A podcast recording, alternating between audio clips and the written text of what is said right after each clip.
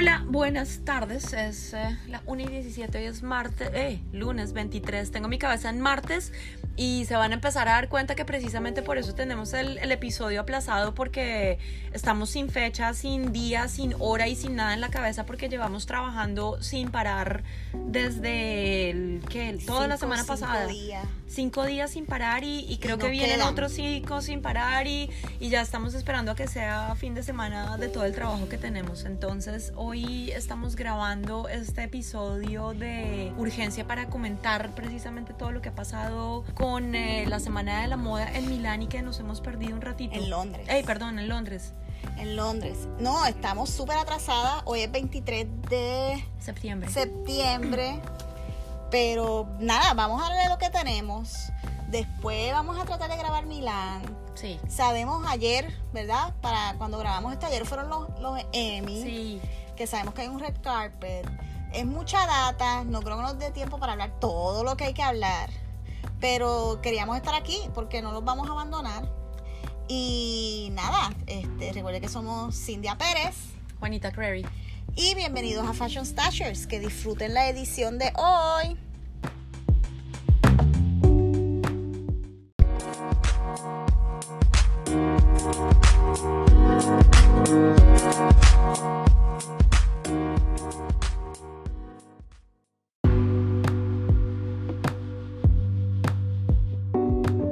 Bueno, Juanita, vamos a empezar. ¿Qué te gustó de London Fashion Week que hace, fue, hace dos semanas atrás? que, hace, que fue hace dos semanas y por eso yo incluso estaba diciendo Milán porque ya estoy adelantada en mi cabeza. Pues hubo varias cosas interesantes. Eh, creo que claramente vamos a tener que hablar de la señora Beckham porque fue tremendamente visto, reseñado y pues ella obviamente ya es un big staple en, en la moda desde hace un buen tiempo, no hay nada que hacer, entonces hablaremos de ella claramente. Creo que las dos eh, estamos de acuerdo en que nos pareció importante, ya, ya entraremos eh, en detalles.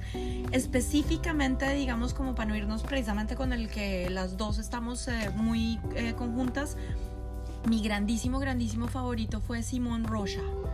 Me pareció absolutamente espectacular por varios... eh, me dio vuelve y juega en un soft spot que yo creo que eso es lo que siempre va a pasar cuando vamos a hablar de colecciones favoritas eh, en muchos aspectos. Y es que su inspiración específicamente fue eh, cuando en Irlanda llega a la casa de, tuve que averiguar cómo se llamaba, el wren, el pájaro wren, Eurasian wren, que en español aparentemente se llama el carrizo.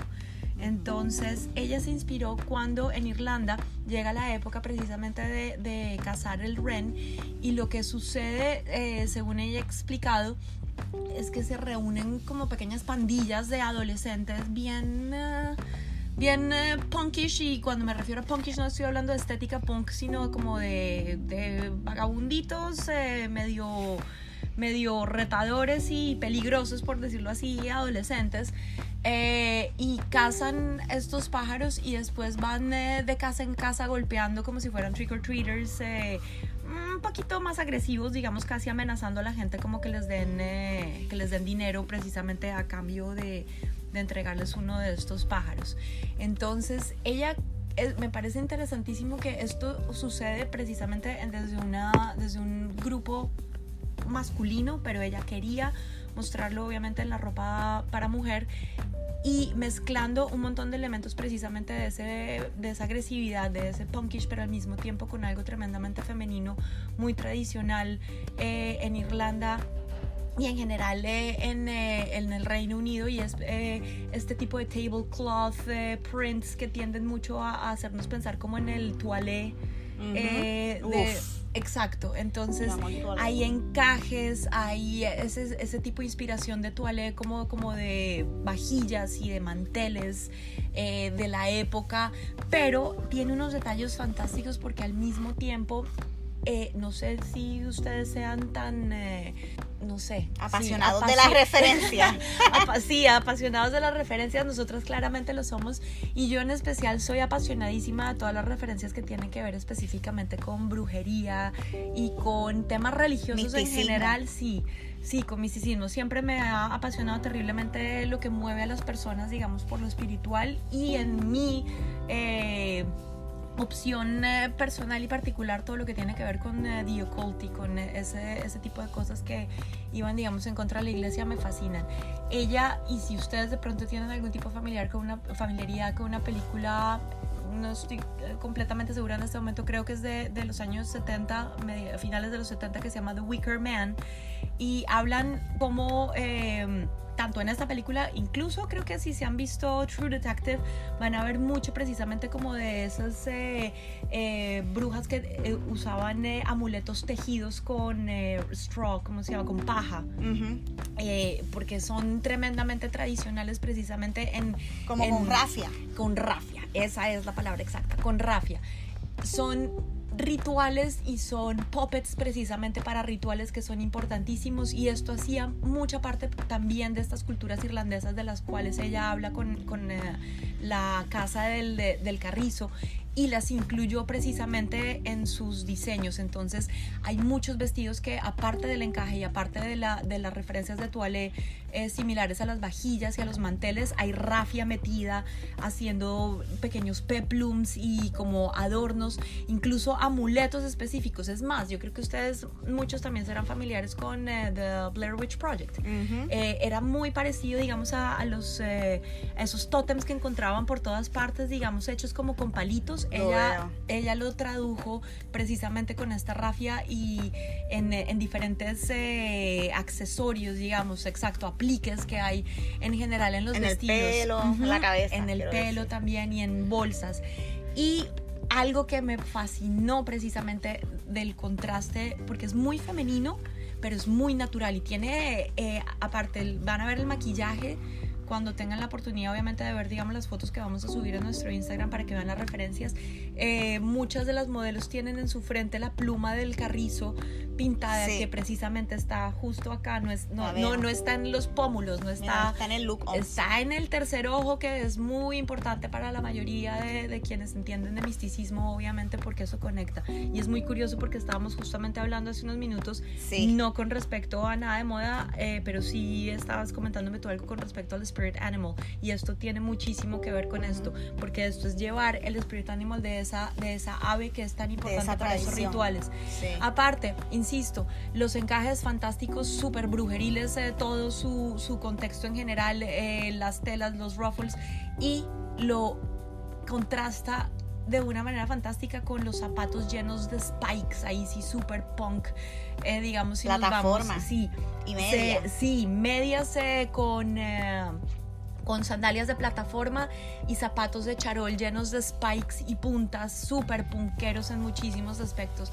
Eh, si tuviera, insisto, el cheque para ponerlo todo y que Simón Rocha me dé toda su colección, lo haría inmediatamente porque, insisto, llega a un soft spot para mí fantástico, tremendamente místico, eh, punk y rock and rollero al mismo tiempo. Aparte, como estamos viendo en este mismo momento, me encantó que también, justamente con el asunto de las brujas, trató muy sutilmente el tema de, de la, de las tres fases de la luna.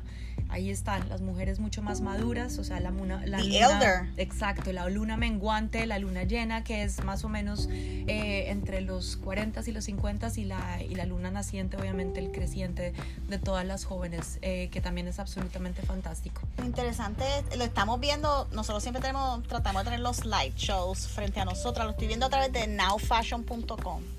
Adicional a Instagram, las referencias se las ponemos en el resumen del episodio.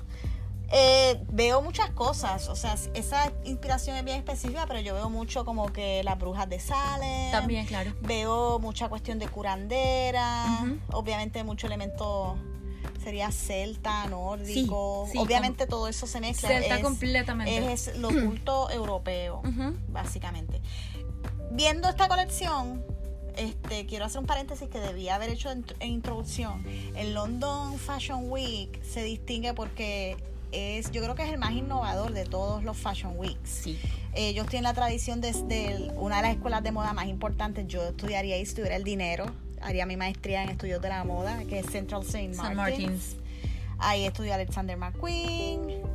Este, que es una escuela que se enfoca más en moda como arte, en moda como instalación. Y se nota, se nota cuando tú ves, además de que los, los, si uno ve el programa del London Fashion Week, Eh, hay muchos seminarios de, de cosas que tienen que ver con innovación. Todos los Fashion Weeks en realidad son convenciones, son eh, trade shows, ¿verdad?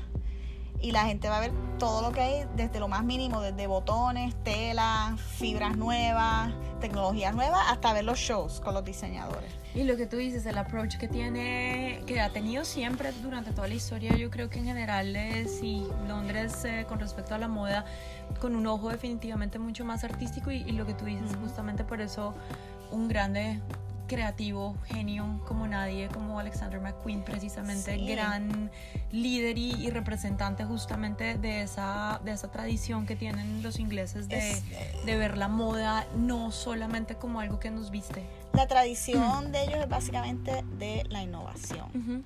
y, y, eso es algo que en verdad se nota mucho en Londres. Eh, en cuanto a mí, yo voy a hablar de uno que en verdad las, las dos tenemos como que el top top y lo voy a tirar ya al medio porque a mí me encantó, que fue Erdem. Eh, es bello, no sé qué decir. A mí me encantó. Eh, la construcción es hermosa, los colores son hermosos. Eh, ellos trabajaron, yo lo tengo por aquí, míralo aquí. Ellos trabajan, se inspiraron básicamente en la fiesta de Sevilla. No estoy segura, tengo que buscar la información. ¿Qué información tú tienes? tengo entendido. O sea, eso es lo que yo vi. Sí, y claro, y, tiene obviamente muchas raíces, pero es más que, que español 100%, es colonizador español. Arranca de México. Eh, la inspiración de Ordem específicamente fue en Tina Modotti, que era una actriz eh, de cine mudo eh, pueden buscar, obviamente también vamos a ponerles fotos de Tina Modotti de la colección de Arden para que la puedan ver. Eh, pero entonces lo que me gusta muchísimo de lo que hizo Erdem con esto fue que se inspiró en una mujer que específicamente era una revolucionaria. O sea, ella empezó como actriz, pero después de, ser actriz em, se, conectó con gente que tenía que ver con el Partido Comunista Ruso y se fue para México porque ella quería meterse un poco en el rollo de la Revolución Mexicana. Entonces, mucho de lo que vemos que tiende precisamente a, esa raíz como españoleta es eh, justamente cuando ella estuvo en México. En México. Que México todavía se ve arraigado, ¿verdad? También tienen pues las corridas de toros y todas estas cosas se ven bien arraigados a estas cuestiones españolas. Pero yo noté ¿verdad? Con esta referencia, yo lo que veo es los vestidos que tú ves en las fiestas de Sevilla, que las mujeres se ponen súper tradicionales, eh, deconstruidos. Sí. Maybe más ancho, con diferentes cortes, eh, los textiles utilizados de maneras no tradicionales, pero me encantó. Y los, eh, de hecho, si te pones a mirar precisamente, están piezas, por ejemplo, como esta que estamos viendo en este momento, que es prácticamente un poncho, casi como si fuera un serape completamente largo hasta el piso, haciendo de vestido. Eh, completamente mexicano en todos los aspectos y claro, lo que tú decías eh, con respecto a la fiesta de Sevilla también, los sombreros, eh, recordando mucho el, sombrero cordobés precisamente que también hace parte de toda la fiesta brava y... La estola de flores. Exacto, sí, los prints florales que además son tremendamente mexicanos porque están inspirados también precisamente en las vajillas eh, mexicanas y más específicamente estábamos leyendo en la casa Luis Barragán de la Ciudad de México Entonces, y lo mismo los colores. A mí me encantó el styling. Hay un elemento de guantes como que súper eh, como doblados enormes, largos, largos, largos. Sí, como exagerados. Eh, no exagerados de una manera que diga, oh, es un, un guante grande, pero con una estructura diferente. Sí, son voluminosos y aparte me, eh, los colores son una cosa impresionante. La mezcla de, de, de prints fue preciosa. Eh, es eh, la, bueno, otra cosa importantísima también, muchos de los vestidos, si se, si se dan cuenta que también lo vamos a obviamente a subir en las referencias, como uno que estamos viendo naranja en este momento. Ese y, el sud de polka ¿A qué te recuerda cuando sabemos que es México? A los, eh, es que yo no sé cómo se llama. A sí, lo, ay, lo que usan para decorar. Exactamente. Parece como si hubieran hecho un patchwork con, eh, con las, eh, las tramas estas que hacen ellos para decorar en las fiestas. eh, de colores. Es, es, una cosa muy bonita. Ahora, el gran, la gran pregunta es con el escándalo reciente que hubo de apropiación, que la misma la, una, una empleada de cultura, una secretaria de cultura en México le escribió una carta, creo que fue a la gente de Carolina, Carolina Herrera. Claro, porque hicieron todos los serapes y... En una colección pasada. La pregunta es si Erdem, Erdem va a tener el mismo issue con las instituciones mexicanas. ¿Ves? Sí. Porque es inspirado, pero a la misma vez hay cosas que son bien una estética bien directa utilizada de otra manera, ¿no? Sí, lo que siento acá es que a diferencia de lo, de lo que hizo Carolina Herrera, Carolina Herrera utilizó, digamos específicamente, telas y indumentaria en reutilizarla a su modo de ver. Aquí lo que siento con Erdem, que pasa por ejemplo con este vestido, es que utiliza un objeto que no, no es parte de la indumentaria, es un accesorio de decoración. Entonces hay un paso diferente. Yo lo que creo es que todas las casas de moda pueden utilizar eh, aspectos tradicionales y técnicas tradicionales después que usen a trabajadores que son los que originalmente hacen este tipo de trabajo y les paguen bien. Claro, hay que y los reconozcan. Entonces eso es algo que tenemos que buscar. Pero la colección es hermosa. Sí, colorida. Me recuerda mucho también al, Fashion Week de Sevilla, que es puramente un Fashion Week hecho con diseñadores que hacen trajes para las fiestas de Sevilla, trajes flamenco. Que tampoco es que sea algo que no se ha hecho de cierta manera, porque hay mucho diseñador que después podemos mencionar, podemos hablar sobre eso, en y diseñadoras en ese Fashion Week en España, en, Sevilla, que también deconstruyen ese, esa pieza tradicional. Entonces, no es que sea algo que no se ha hecho antes, pero quedó hermoso. Mi favorito ahí es la pieza de la que estabas hablando. La naranja que la vamos y a ver. El sud rojo con polka dots blanco. Ese, Creo que es bien yo. uno de los que abrieron eh, el, desfile, si no estoy mal. Sí, la colección es hermosa. Lazos grandísimos, prints florales, eh, color por todas partes, insisto. Creo que esto sería otra de esas. Eh, yo cada vez que, pienso en primavera con flores me, me acuerdo, como ya vieron eh, la referencia en, el, en Instagram de Miranda Presley diciendo florals for spring, groundbreaking. Pero, pero ¿qué podemos hacer? ¿Cuál otro te gustó? pues hablemos de Victoria. Hablemos de Como para de una vez meternos en el rollo de Victoria Beckham. Em, para mí siempre tengo que ser súper honesta y es que a mí me cuesta mucho trabajo a veces creerle a celebridades que se lanzan a ser diseñadores. Porque, porque no, porque siempre va a caber la posibilidad de que, de que sea simplemente una estrategia de marketing y que estén respaldados por alguien más que de pronto esté secundando las ideas y que no sea la principal fuente, digamos, de creatividad. Creo, de pronto no sabremos nunca si este llegará a ser el caso de Victoria Beckham, pero pues ya claramente está consolidadísima como una de las grandes y, y bueno, aparte porque definitivamente su estilo en general personal y en todos los aspectos cambió radicalmente. Cambió y es bien definido. Sí, muy, Yo muy definido. Decirte qué, qué es lo que le gusta a Victoria Beckham. Exacto, o sea, si tú si a ti te invitan a una fiesta de cumpleaños a la casa de Victoria Beckham, tú sabes qué comprarle. Sí. Sí, sí, porque uno ya sí. En, en, muchos aspectos además, porque ya sabemos que por indumentaria podemos asumir un montón de cosas de las personas, entonces eso es muy cierto. Ella lo tiene muy definido. Ella lo tiene muy definido. Bien Sí. Bien diferente a antes que vestía así como. Ella no es Posh Spice anymore. No, ni Posh Spice ni la WAG. No. La esposa del jugador. Del futbolista, sí, para nada. Eh, me, que menos mal. Sí. Me encanta porque ahora yo creo que y no es porque necesariamente seamos feministas acá, pero creo que ahora el caso es al revés. Él es el esposo de, la diseñadora. Él, es el esposo de la diseñadora, definitivo. Lo que siento con Beckham es justamente lo que estamos hablando, lo cual es muy satisfactorio porque es donde me doy cuenta que sí hay una unidad y sí hay un, un serle fiel a su estilo. Es cohesivo. es, tremendamente cohesivo. Eh, mucho me gustaron las siluetas eh, setenteras. Uh, sí vi a mi mamá en muchas de las referencias. A nosotras nos gustan las siluetas 70. Claro. Creo que lo hemos dicho muchas veces. Muchísimo. Pero lo que siento específicamente es que eh, esto, esto es más esa silueta setentera, además que como te digo, la, la veo con nostalgia porque siento siento ver a mi mamá muchas veces, eh, pues cuando yo era súper chiquita con, con, esas faldas, eh, además mucho beige, que eso es muy setentero.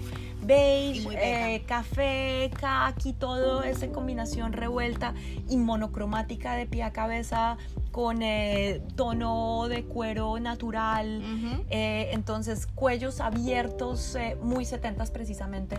Eh, de, de, solapa ancha, con cuellos tortugas por debajo y las gafas grandotas que nos hacen empezar, insisto, eh, 70s, 70s, 70s. A mí el pop of color, cada vez que había un ah. color que tú no consideras que debes colocar con un color khaki o un color verde olivo. Sí. Eh, esa, cuando él ya pone un verde, ¿cómo es? Un chartreuse, un verde sí, o le pone un anaranjadito neón eso es lo más. El, el púrpura ese, como.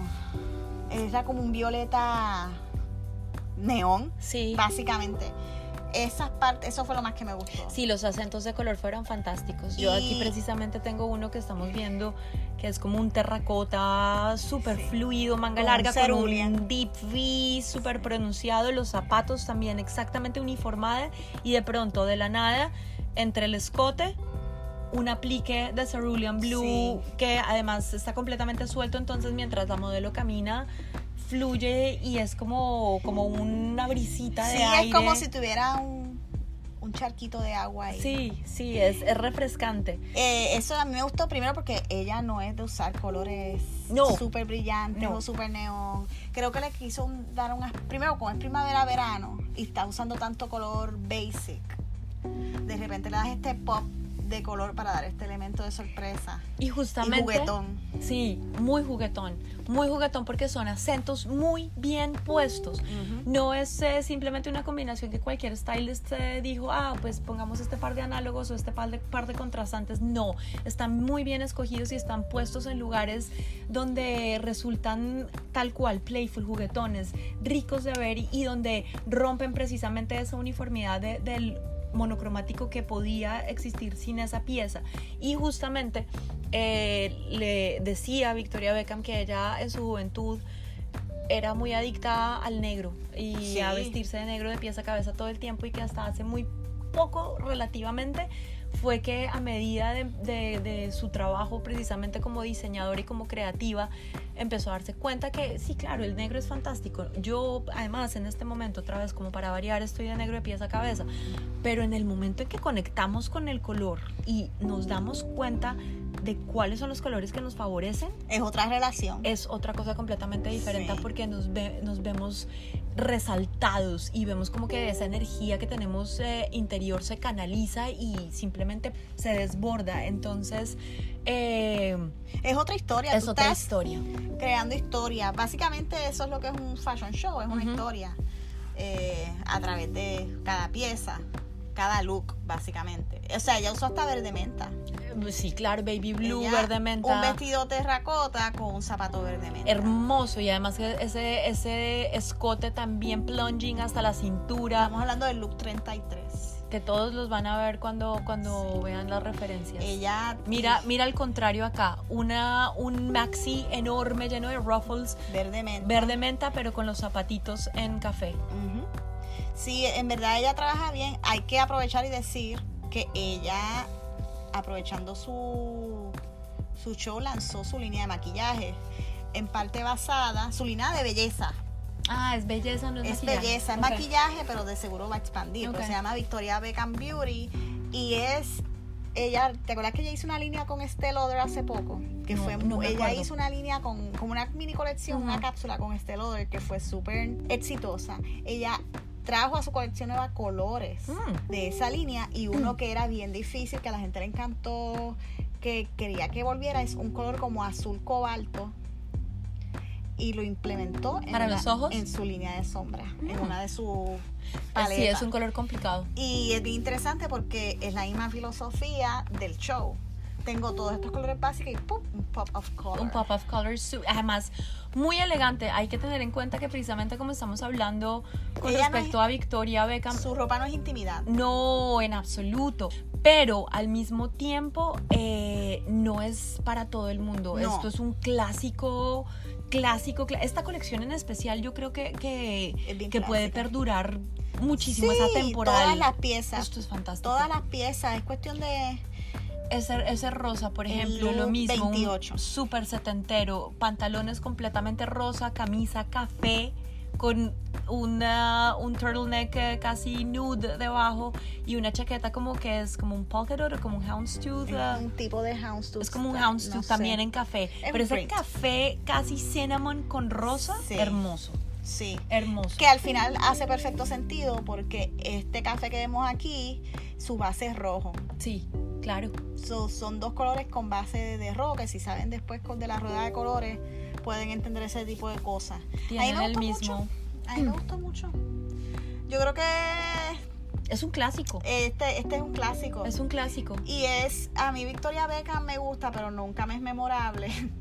Y esta colección a mí me es muy memorable. Y en parte es por el styling. Yo también estoy de Eh, acuerdo. con- dónde colocaron los colores en cada pieza y cuando decidieron colocar esos pop of colors es lo que lo hace inolvidable. Sí, sí, porque como estábamos hablando, eh, no es un gran colorido, es un, Ujú. es un, colorido, un colorido bien Bien escogido sorpresivo. y sí, sí, específico, muy puntual.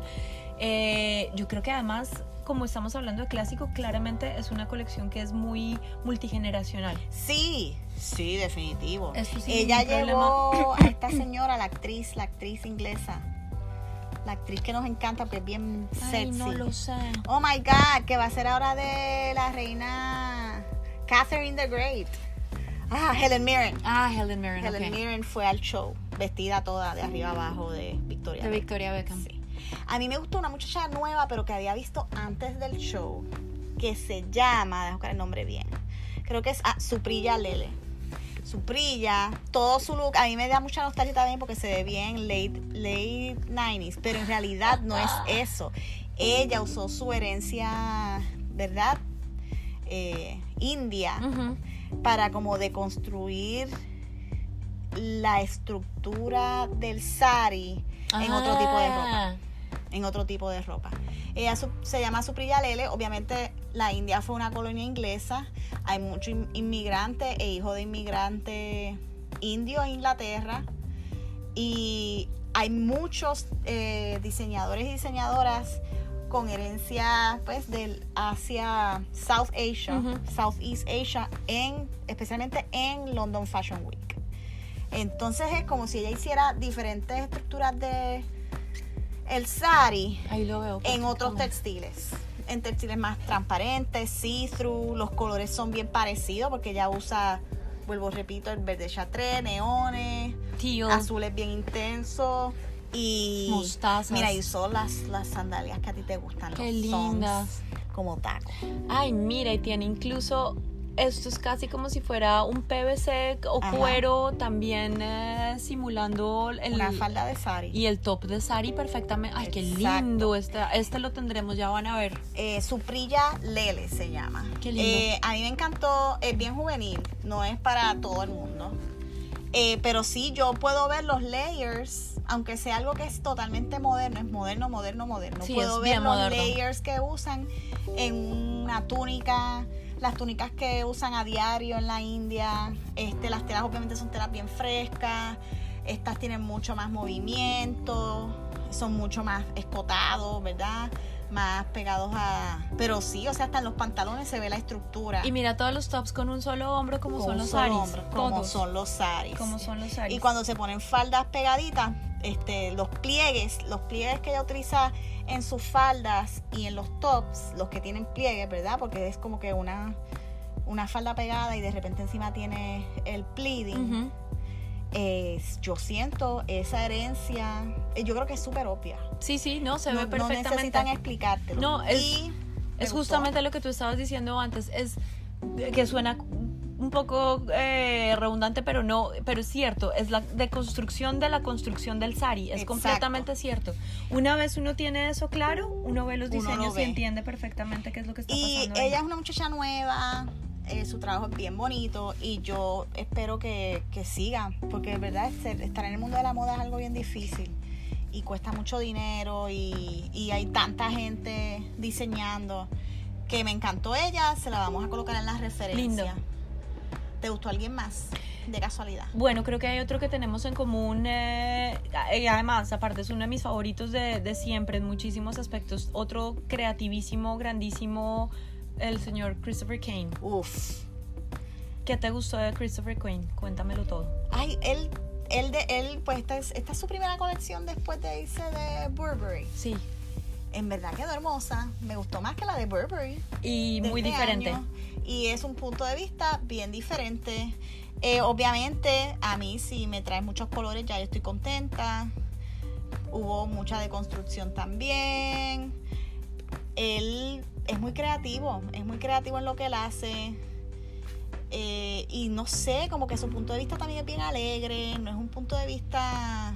No, Christopher Kane siempre es. eh, él tiene, para a mi modo de ver, una estética que puede, que es un grandísimo revuelto entre super futurista, campy y, y delicado y, y colorido al mismo tiempo. Sí, Y creo que en este caso lo podemos ver perfecto. Christopher Kane van a ver un montón en su colección de referentes específicos que tienen que ver con, con el planeta Tierra.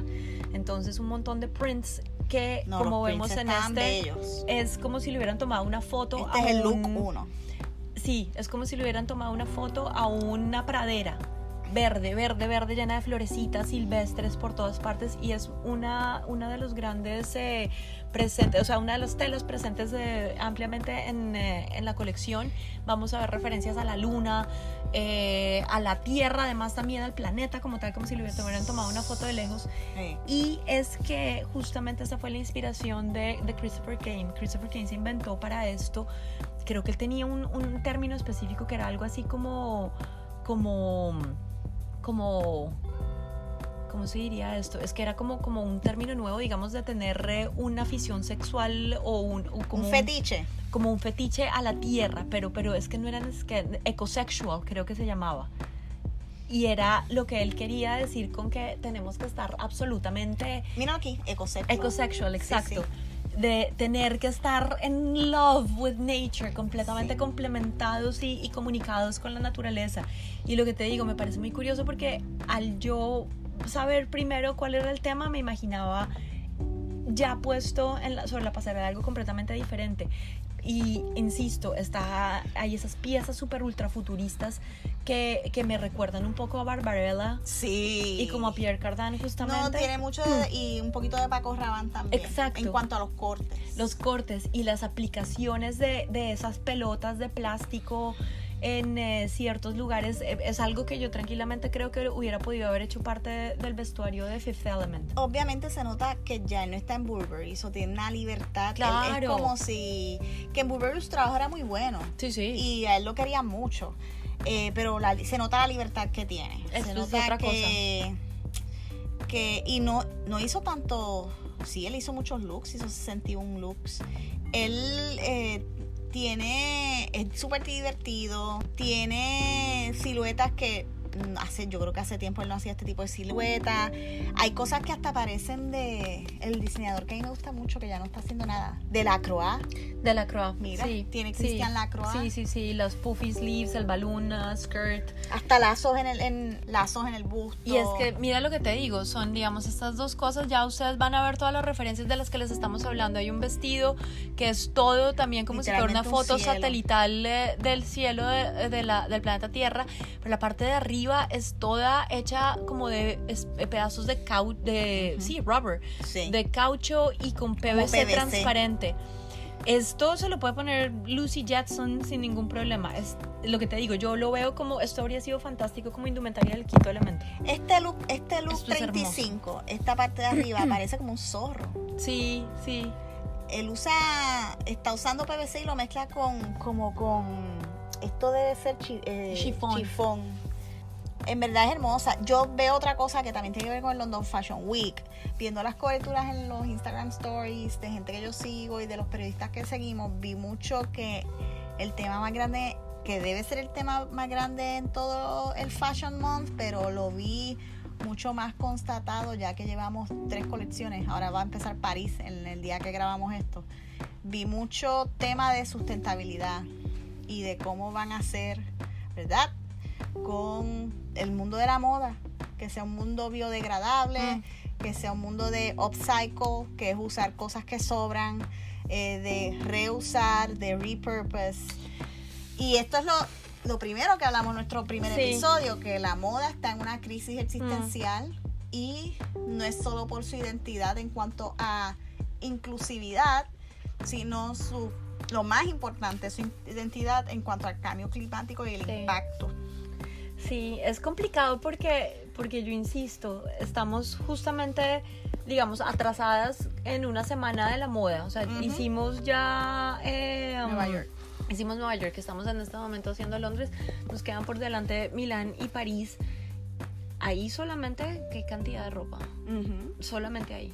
¿Qué cantidad de ropa? Y falta alta costura, que es otro las otras Ese es otro- temporadas. y ese viaje es más complicado aún Sí. porque es mucho más minucioso, de más tiempo, de más... Producen eh, menos, Claro, producen menos. Es, un comercio lento. Súper lento. Pero eh, de todos modos, eh, si quieren seguir produciendo. produciendo cosas nuevas, ¿cómo puedo usar cosas que ya existen? Exacto. ¿Qué, qué hago con lo que se desecha, lo que sobra? Exacto. Para entonces crear innovación. Sí, porque ese es el gran problema, que independientemente que, claro, como no vamos a estar maravilladas y felices viendo este tipo de cosas, nos encanta, pero al mismo tiempo en mi cabeza, mientras veo un desfile, es pensar como un landfill se está llenando de toneladas de ropa que nadie vertedero. está usando nunca más. Entonces, es bien interesante porque, por ejemplo, Christopher Kane tira este, este tema de amor a la tierra, de que tienes que obsesionarte por, por la tierra. Entonces, el producto que él está creando Exacto, es solo visual o de filosofía o también lo estás practicando. exacto. Pero sí, yo vi eh, las personas que fueron a las convenciones, a la parte de los textiles, había mucho textil este ecoamigable, sustentable. Vi una marca de zapatos que la, le hice un screenshot, tengo que revisar ya mismo, que era piel, era de piel, telas de piel que encontraron, que sobraron. Y de madera, la parte de abajo era madera repurpose. Oh, y ellos tallaban la madera Oh, wow. eran tacos con, con madera, ma- madera repurpose. Y era hermoso. Y tengo que, tengo que buscarlo. Lo busco y lo menciono en el próximo, en nuestro próximo episodio. Porque debe estar perdido en todos mis screenshots. Pero yo estoy segura que yo lo marqué para, para hablar de esto ahora. Y lo vi a través de Aya Barber. Porque Aya Barber, que es una de nuestras inspiraciones, lo dijimos en el primer episodio, ella vive en Londres. Y ella, como lo que habla es sustentable y biodegradable, ella fue y dio conferencias y todo sobre ese tema, pero también fue y vio telas y productos que fueran hechos para pues para minimizar el impacto Claro. A pues a la tierra, al ambiente. Sí, porque el rollo es ese que yo insisto, o sea, esta gente, estamos hablando de diseñadores y de creativos impresionantes, que tienen de verdad muchísimo en sus cabezas. Ay, ¿cómo sería fantástico en serio que pudieran eh, comprometerse, digamos, en, ok, esta colección no voy a utilizar absolutamente ni una sola tela nueva, todo va a ser 100% reciclado.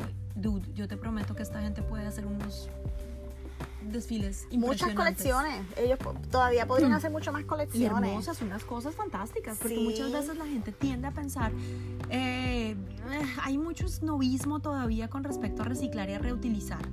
Y Sí. conozco incluso muchísimas personas de, de nuestra edad y menores.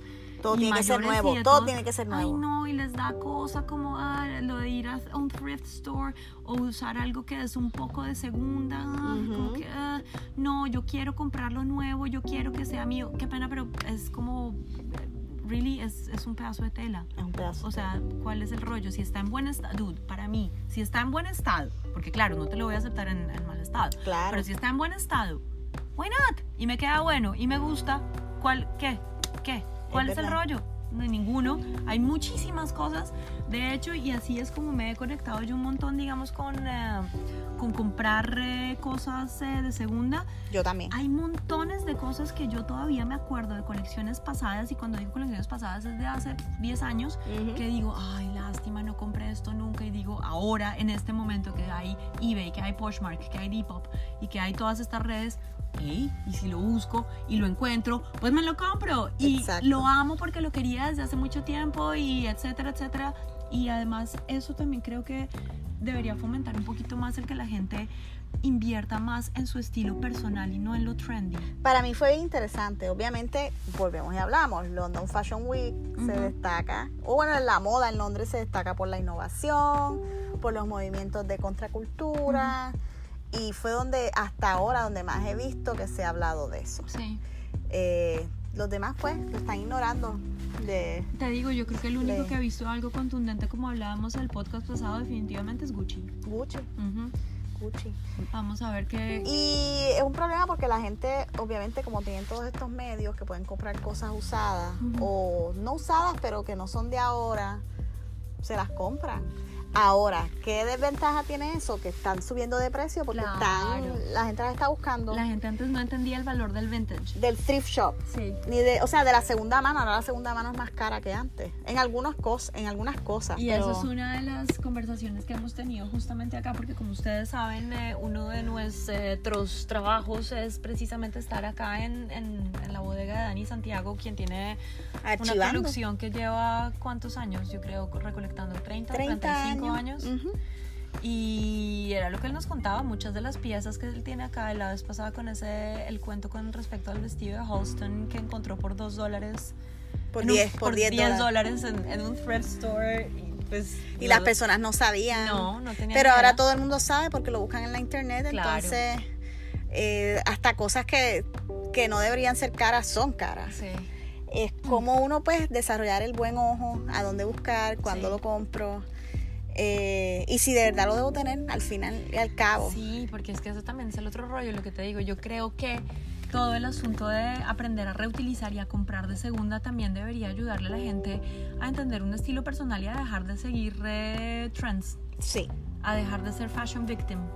Ay, quiero esto porque se lo vi a alguien o porque me dijeron en la revista o me dijeron en el no sé qué que está de moda. Sí, el yo creo que la gente ya en su mente tiene que dejar el concepto de está, de Está de moda. moda, uy. Me lo puse porque está de moda. Mm. ¿Cuáles son las tendencias para yo ponérmela? No. Yo prefiero tú me digas, déjame ver cuáles son las tendencias para yo entender a qué ellos están reaccionando en la sociedad. Exacto. Pero no para yo ponérmelo. Una cosa es vestir eh, a la moda, que ese es el viaje, ¿verdad? De consumir o desarrollar tu propio estilo. Exacto. ¿Verdad? Que es algo más personal que se te queda, a veces cambia de acuerdo a tu vida Claro. o al clima, eh, pues cambia. Pero estar pendiente, ay, déjame, porque esto es lo que está de moda, yo siempre estoy a la moda, en vez de desarrollar tu propio estilo. Mira, yo he hecho cosas así, digo, porque yo tengo cuatro ponchos de tres dólares. Yo me acuerdo que yo en los early 2000s compré cuatro ponchos. Y yo, ¿para qué yo quiero cuatro ponchos en el trópico en Puerto Rico con calor? ¿Eran ponchos de lana? Eran como, yo me imagino que era sintético porque fue como en un rave. Ah. Fue una tienda rave cuando yo estaba en mi maestría y estaban bien lindos, pero yo no necesito tantos ponchos. Con uno yo creo que está bien. Y ninguno de ellos están conmigo ahora. Obvio. Para que yo esté en un trópico que yo camino a todas partes con un layer Sí, obvio. de poncho. Entonces es, es uno saber, en vez de pensar en quiero estar a la moda, esto es lo que está a la moda y quiero estar a, a la, más adelante que los demás, Sí. eh, pensar más, ok, ¿cuál es mi estilo propio? Que se ¿Cómo- me ve bien, qué colores me quedan bien. ¿Qué me gusta? ¿Qué, ¿Qué me, siluetas qué me quedan bien? ¿Qué me representa? Tal vez hay algo innovador que te guste. Ok, pues chévere, pues añádelo a tu estilo. That's great, porque uno cambia, Mm. pero no lo hagas porque está de moda. porque después te vas a dar cuenta que no. Y, y consumes de más, no haces. Ay, no, y no es un porque qué aburrido ser eh, El follower. más. sí. Ser el follower. No, Eh, y también es un consumo que no es consciente. y no es consciente. Es todo lo contrario, es lo que más lleva. El fashion victim es la persona que más contamina Sí. con respecto a moda en esta vida. ¿Y quién quiere tantas cosas en el closet? Eh, a menos que sea un archivo que mucha gente utiliza, Sí. pues eh, tu closet es para ti, Ujú. ¿no? Eh, pero sí, y lo digo como persona que tiene el closet, que lo tuvo súper lleno, que lo ha vaciado, que tiene más cosas que los demás, ¿verdad? Porque nosotros trabajamos en moda, siempre el closet tiene más cosas que los Obvio, demás, Es muy difícil. Pero que, que uno reduce cuando uno se da cuenta de por qué yo me compré esto, en verdad yo no lo voy a usar. Reduce, lo vende, lo regala, lo recicla. No, hagan, háganse un favor y en serio, eBay, Poshmark y sus tiendas de segunda de cerca. No se imaginan los tesoros que pueden encontrarse y, y, y no está nuevo. Ya- Nosotros vamos a montar una tienda aquí del archivo. No puedo garantizarle fecha, pero eso está en los planes pronto. Lo cual es bien interesante porque hay piezas Hay piezas. fantásticas. Hay piezas. Bueno, ¿te gustó alguien más? Para Sí, me ayudarte el gustó, último me mío. gustó ahí, me gustaron un par de personas más, no voy a extenderme tanto, pero, pero sí. Menciones honoríficas. Me- menciones honoríficas completamente. Roxanda, me encantó. Ah, otra vez otro, otro rollo con, con soft spots míos, como siempre. Soft spot ah, con respecto a la moda japonesa y a los diseñadores japoneses, porque Yes. siempre siento que Japón está por, en, por siempre delante está por de todo. encima, siempre. Creo que siempre de mis grandes referencias, y es algo, por ejemplo, que les insisto un montón a mis alumnos en clase en, en styling, es que si van a seguir bloggers y si van a seguir, digamos, como streetwear, obviamente háganlo de cualquier lado, pero, pero que Uf. siempre metan Japón. Tokyo Street Style. Sí, Yo ya- lo sigo. Sí, Tan bueno. toca, toca. Muy bueno. Sobre todo porque, porque eh, la página de, de Tokyo Street Style, que es eh, La Style amo. Arena, te muestra los diferentes barrios principales de Japón. Y uno se puede quedar, eso es un rabbit hole de horas porque, Ah, no. porque qué gente tan impresionante para vestirse bien. Es- Full. Qué, qué cosa tan, tan loca. Además de que pueden usar los kimonos sin apropiarse. Exacto, aparte de todo. Y cosa curiosa, no los usan casi. No, yo vi una hace poco, pero no es No, algo todo el tiempo. Para ¿no? nada. Entonces, los japoneses, bueno, y aparte, insisto, el, el soft spot es porque mi atracción a la, a la cultura, al orientalismo también en general y, bueno, los lo asiático, todo, arquitectura, cultura en general, me parece hermosa su forma de pensar. eh, y el rollo es que justamente en este caso, eh, eh, la diseñadora y la creadora principal de, de Roxanda, Junie Ishigami, se inspiró en otro soft spot mío grande que es eh, la instalación de- del 2016 de Cristo y Jean-Claude, The Floating Pyres, que fue exhibida en el lago Iseo en Italia. Entonces, Esta pieza. exacto. El look 20 está hermoso. Si ustedes tienen eh, obviamente conocimiento de quién es Cristo y quién es Jean-Claude, los, eh, los eh, artistas, obviamente expertos en instalaciones, van a entender perfectamente inmediatamente, van a hacer una relación de telas grandísimas y, de, y de mucho volumen y de mucha sutileza y de, y de telas además con eh, estampados, con prints que, que tienden a ser muy, muy, muy, muy como liquid. Sí, como se ve bien earthy. acuarela, bien acuarela. Exacto. Entonces piensan en las instalaciones de Cristo con toda esa tela y con, con esas eh, fluideces y eso es mucho de lo que justamente... Y lo eh, mezcla, Junia- con, lo mezcla con sólidos también. No, no estamos diciendo que la colección es toda acuarela. No. Eh, hay muchos sólidos, hay líneas. Pero la fluidez de la Pero tela todo es lo fluido. principal. Sí. Y como les digo, si ustedes incluso hacen como lo que estamos teniendo en este momento en la pantalla del laptop de, de Cindy, que tenemos, digamos, todas las piezas del desfile abiertas en, un mismo, en, un, en una misma pantalla, eh, van a ver esa unidad justamente y si quieren inmediatamente vean la instalación que les digo de Jean-Claude Cristo del 2016 y van a entender. La referencia va a estar, obviamente, adicional del Instagram. Por lo menos la referencia de, de la instalación va a Sí. estar en el resumen de este episodio. Claramente. Eh, Y me voy por el, por el último mención de Normía, que también es uno de los diseñadores que siempre me han impactado un montón y me gusta mucho lo que hace en general Margiela. y justamente... Tallón se- Galeano, ¿no? Sí, sí, que, que me encanta precisamente porque eh, yo sé que la controversia con respecto a Galeano es importante tenerla en cuenta porque es Siempre. importante saber que hay que tener mucho cuidado con, con lo que pensamos y con lo que decimos, sobre todo cuando somos tan famosos y tan relevantes y estamos por las calles borrachos y alguien nos puede grabar. Siendo Eh, un, un sí. antisemita. Sí, sí, Galeano. Además de que es un hombre blanco. Sí, Galeano la embarró grandemente, pero como siempre a veces es- tenemos que tratar de hacer esa dicotomía de the art and the man por separado, si no nos chiflamos y no estaríamos, mejor dicho, Ujú. siguiendo a nadie. Eh, soy gran fan obviamente de los diseños de Galeano y de lo que hace él en general y en este momento con Bergiela creo que también está entrando un poquito como con una línea mucho más moderna eh, de de lo que él siempre suele hacer y esta colección en particular eh, inspirada específicamente cuando John y Yoko Ono se metieron en la cama a luchar por la paz. Me acuerdo. Y se metieron en ese hotel y se quedaron protestando ahí un montón. Entonces, curiosamente, lo que hizo Galeano fue una colección tremendamente romántica al punto que hay incluso varios vestidos de novia. Y, y precisamente es como eh, al verles eso, es como toda esta gente en, en tonos además que le hacen pensar a uno en sábanas de, la- de estar Uf, metido en la cama sí. y volúmenes grandísimos y súper relajado en todos los aspectos porque es eso. Y acuérdense de Yoko Ono y, y John Lennon metidos en la cama en esas pijamas. Entonces incluso van a ver estas slippers.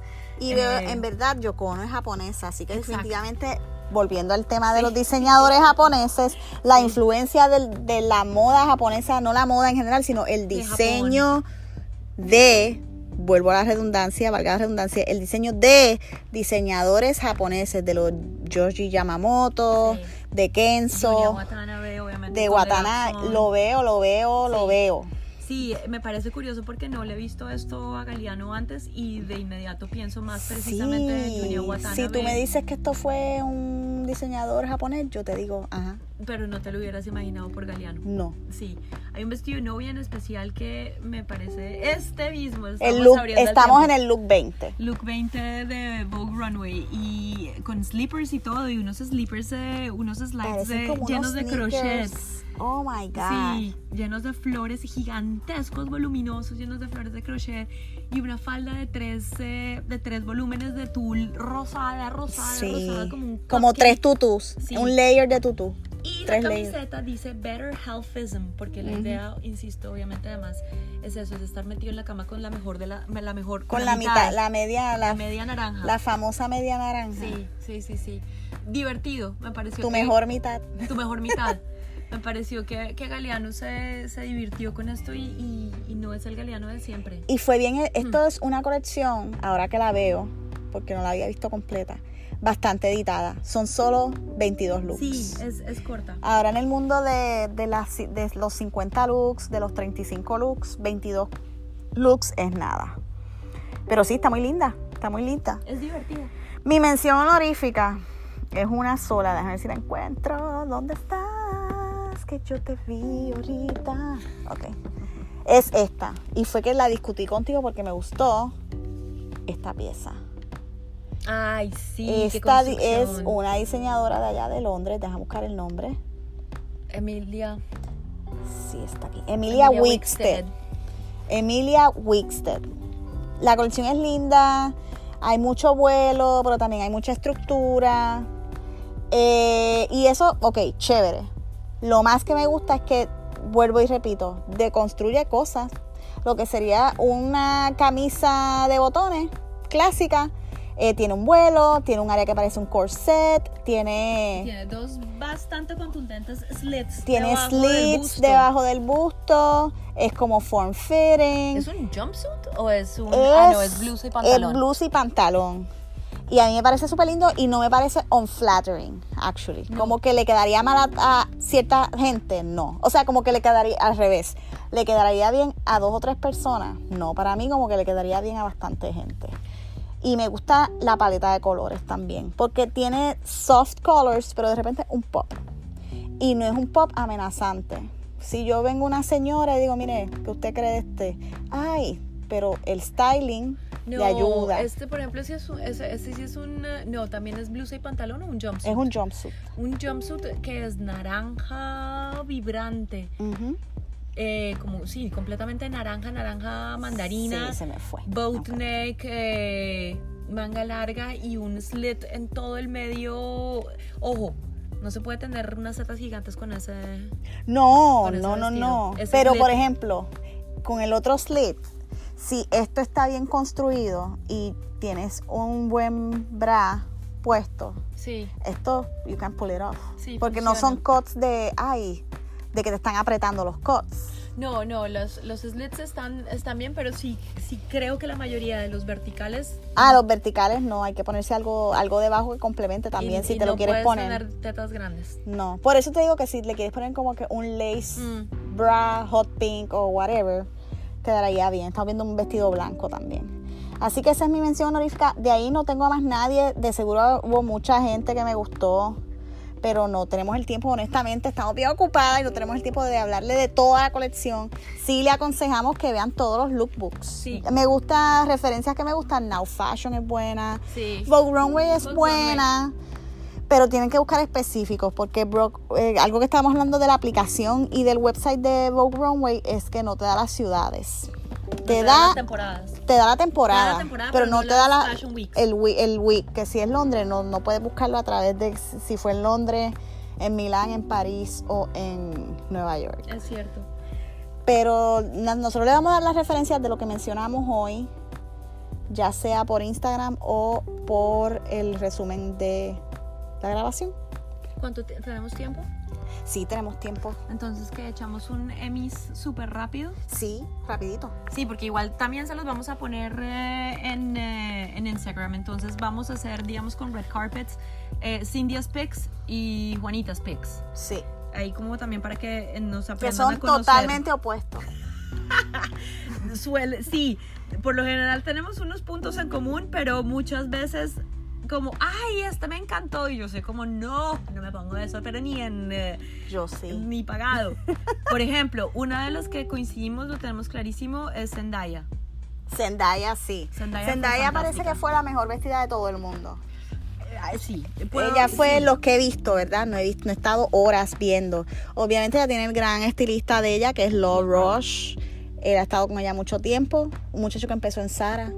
Ah, sí, cosa impresionante. empleado de Pero es Sara. que ese hombre, yo te voy a ser honesta, no tenía ni la más remota idea de su existencia hasta el día que me enteré que claramente él había sido quien la vistió para um, el Met Gala de Heavenly Bodies. Sí. que para mí No, y él lleva años con No ella. tenía ni idea, por eso te digo. Y, me enteré para y esa él hace el- el desfile de Tommy. Fue mi favorita.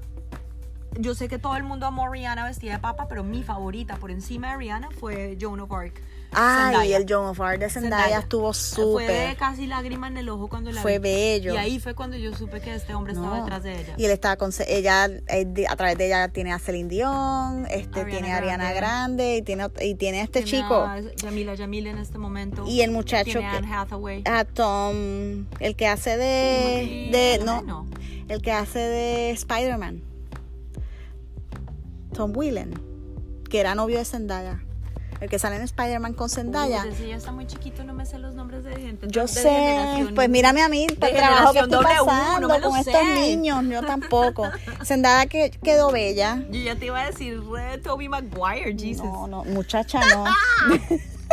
El más reciente. Eh, voy a decir los que me gustaron. Déjame ver qué, qué diseñador fue el que le hizo este vestido a Zendaya Zendaya. está con Vera Wang. El Vera One. Sí, porque lo leí ahorita. no sé. verde, como se le ve. Es con un la verde piel. monte. El verde monte está Y bello. el pelo, porque además se lo tiñeron de un Rojo. Es como una. Jessica Rabbit mezclar con, mezclada con una Disney Ariel. Let me tell you. Jessica Rabbit wishes she looked Ah, like that. sí. No, Hermosa. Ese body. ¿Cuál otro te gustó? Eh, estábamos hablando hace un ratito justamente y, y como para seguir en el rollo de Law Roach, me encanta, amo a Yamila Yamil, primero como Yamila persona, bella. la amo y ahora estaba encargada Era de verde, ¿no? ella- Verde sí, menta. un verde menta lindísimo que si no estoy mal era de Marquesa o de Mo- Monique Lulier, era Monique Lulier. Uh, Y verde menta se le veía fantástico, al punto Sí. que me encantó como ella misma escribió en su Instagram, dice, Jasmine, Princess Jasmine as fuck.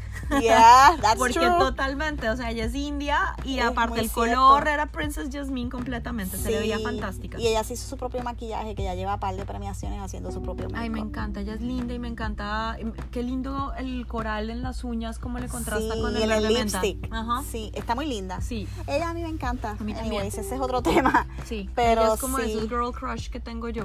Ella muy linda.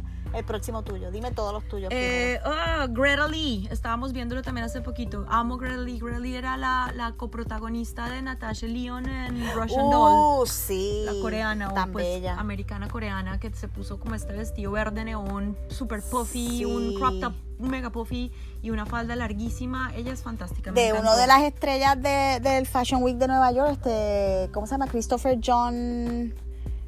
¿Cómo se llama él? Christopher. acuerdo. Sí, sí, sí. Ah, lo voy a buscar ahora mismo. Él se llama. Christopher. Estamos en la computadora, gente. Estamos en la computadora. Christopher John Smith, ¿eh? Ahí, yo, ahí sí estoy. John. Me declaro. Porque él es Rogers. Christopher John Rogers. Yeah. Yo creo, Sí, míralo ahí. el de Greg Lee. Lindo. Fue bello. Y Fantástica. Christopher John Rogers es jovencito. Mm. Él salió de SCAT, de la de Savannah School of Design. Of design. Y el team de él, es que hicieron un feature de ayer esta semana. El team de él es compañeros que estudiaban con él, pues se fueron con él y son Qué roommates. cosa, Qué buena cosa. Es más, ahora que estamos hablando de una vez de Lee, Este es su debut de, ¿Viste? de red carpet, Me la de él. ¿viste a Natasha León también? La vi, Me me, encantó. encantó. Ella está en mis top Gucci, 5. Ella está con rodarte. Ahora, lo Fue un único que rodarte. debo decir es que me decepcionó muchísimo el pelo.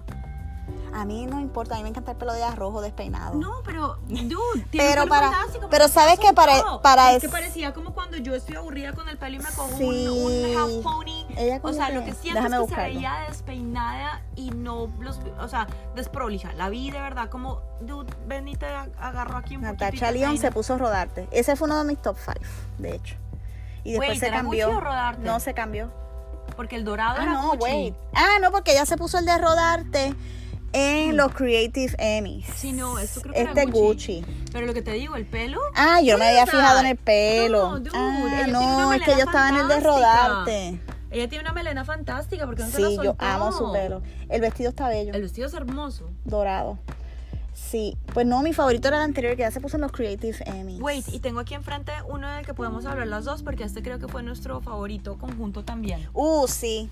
Este me encantó. En J.W. Anderson. Anderson. Macy, Macy Williams.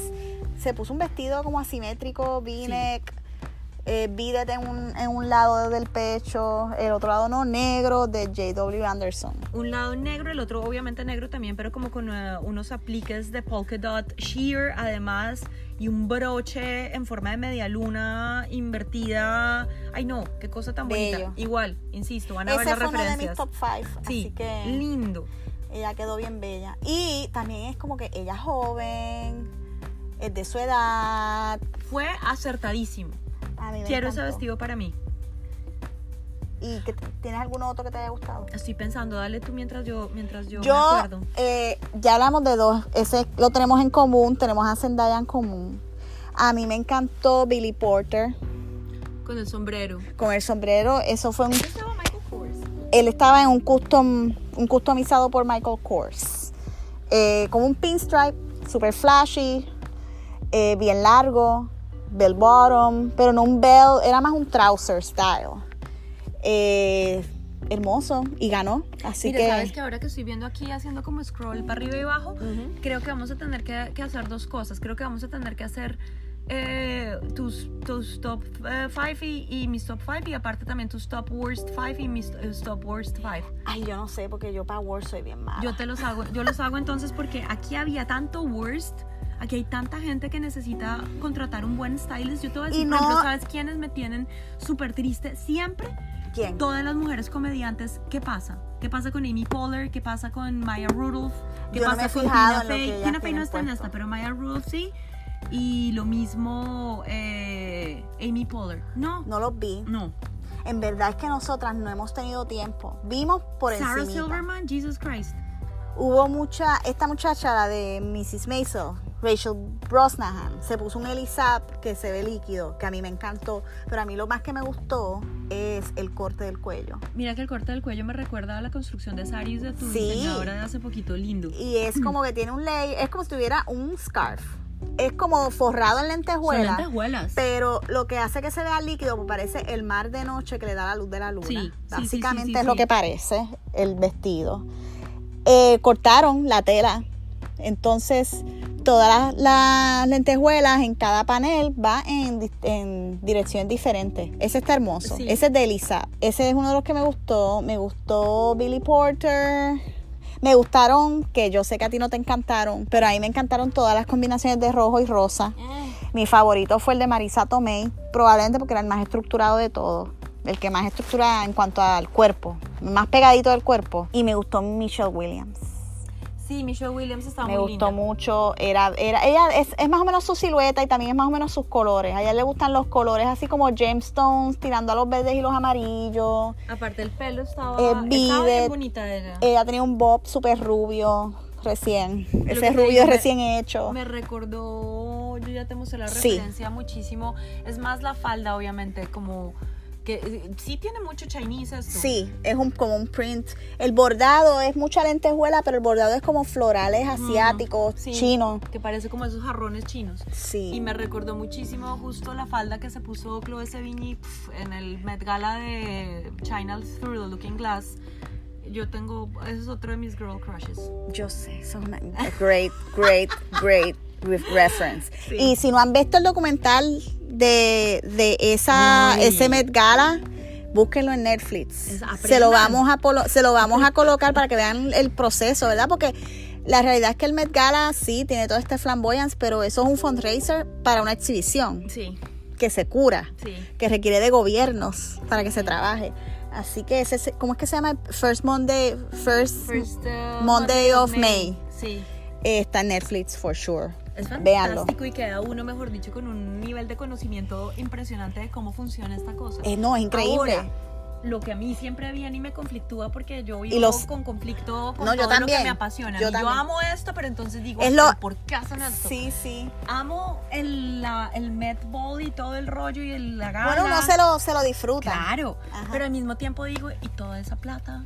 ¿En serio? ¿Para, ¿Solo para la exhibición?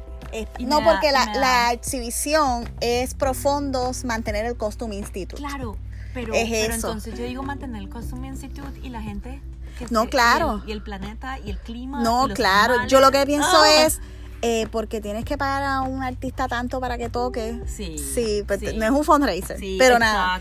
Yo quiero hablar algo de los red carpets rapidito, Dale, ya que dale. estamos, nos insertamos, ¿qué vamos a hacer? Dale. Tú sabes que a mí ya los red carpets eh, no me motivan.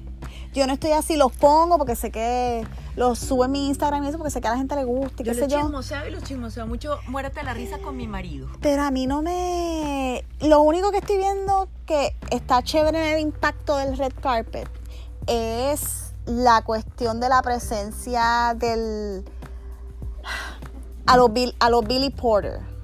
La presencia a los Billy Porter de que él decide, yo- si yo- de que ya no todo es super genderized, Sí, especialmente con la comunidad LGBTQ que pues, están usando lo que les da la gana. Si me quiero poner una falda, me la pongo. Los diseñadores le están poniendo cosas. Si quiero, porque es como él dice, cuando un hombre se pone un, un traje o algo femenino, es como que, ah, qué asco. Entonces, ¿qué estás diciendo? Que las mujeres son un asco. Sí, sí, sí. Que es lo que él dice, ¿no? Ahora en la Sí, manera de él de eso Siempre me vestir. recordaba mucho a esa, a esa foto de Iggy Pop que tiene como Sí. este slip dress y una carterita y que él Lo dice, yo me pongo ropa de mujer cuando me digan porque para mí no es una ofensa No. verme como una mujer porque ser mujer no es ofensivo, No. todo lo contrario. Entonces es lo único que como que me entusiasma de ver los red carpets. Fuera del gala. Sí. Olviden, el gala es, punto y aparte. Sí. Pero los red carpets de todas estas premiaciones y de Cannes y del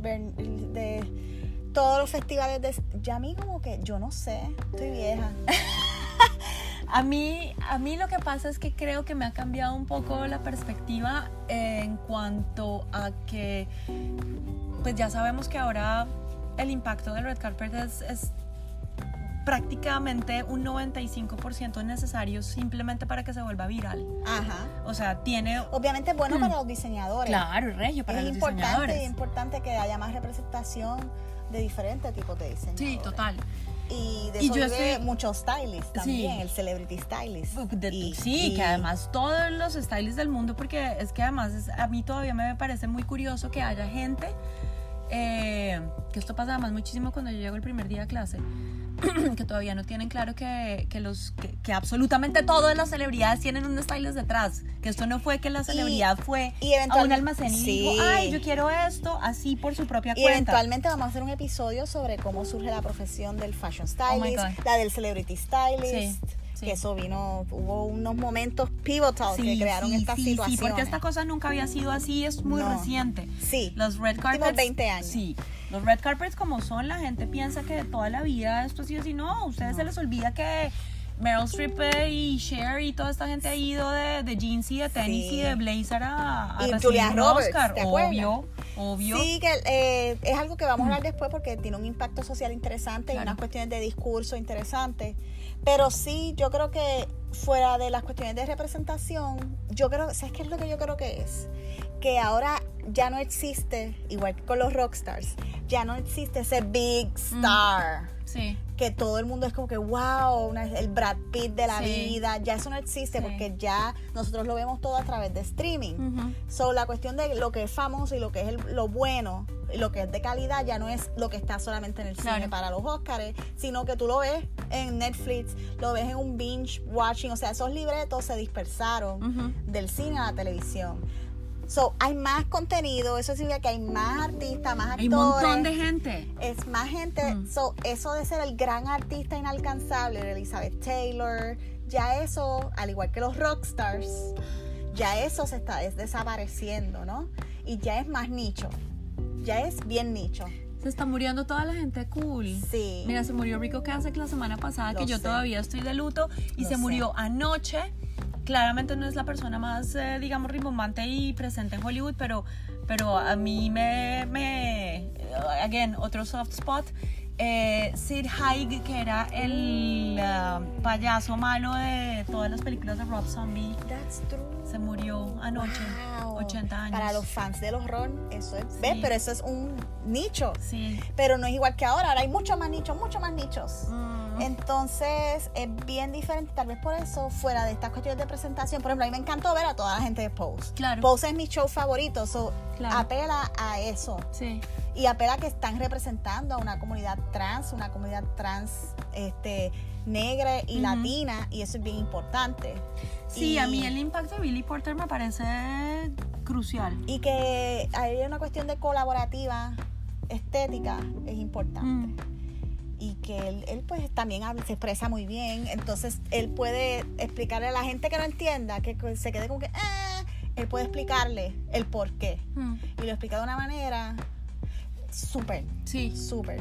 No, yo estoy completamente de acuerdo, aparte porque sí, eso es, eso es clave. Él es muy elocuente, él, él tiene las palabras eh, concretas y sabe hablar muy bien, se sabe explicar muy bien. Y las cosas de la moda no todo el mundo las entiende. No. Mucha gente como que qué lindo, No. qué lindo, especialmente en esta vida del kardashianeamiento del mundo, donde lo que ellas hagan es bello y en realidad lo Mm. es todo. No, I don't think so. So, Eh, y específicamente, digamos, con Billy Porter, creo que, que menos mal, digamos, este fenómeno de, de- de ver a un hombre vistiendo un, un vestido de mujer está en él. Creo que fue un, un catalizador perfecto en muchos aspectos porque, don't get me wrong, hay otros que ya lo están empezando a hacer, pero no creo que le lleguen todavía a la talla a Billy Porter. porque y esto creo que no es una cuestión de decir, No. digamos, quién, o sea, siento que es exactamente igual en todo. Si tú te pones un vestido, digamos, ya mismo, las dos nos ponemos el mismo vestido, es muy probable que a ti se te vea mejor que a mí o que a mí se me vea mejor que a ti. Whatever, it Pero doesn't lo- matter. Lo que pasa también es que gracias a él y también a RuPaul, porque RuPaul Claro. está en solo lo que él llama su boy drag. Él no Claro. va en drag femenino No. a las cosas ya. Ellos, él customiza sus suits y son suits súper diferentes. No diferentes, sino que usa cualquier textil. Si tiene un elemento femenino, no le importa.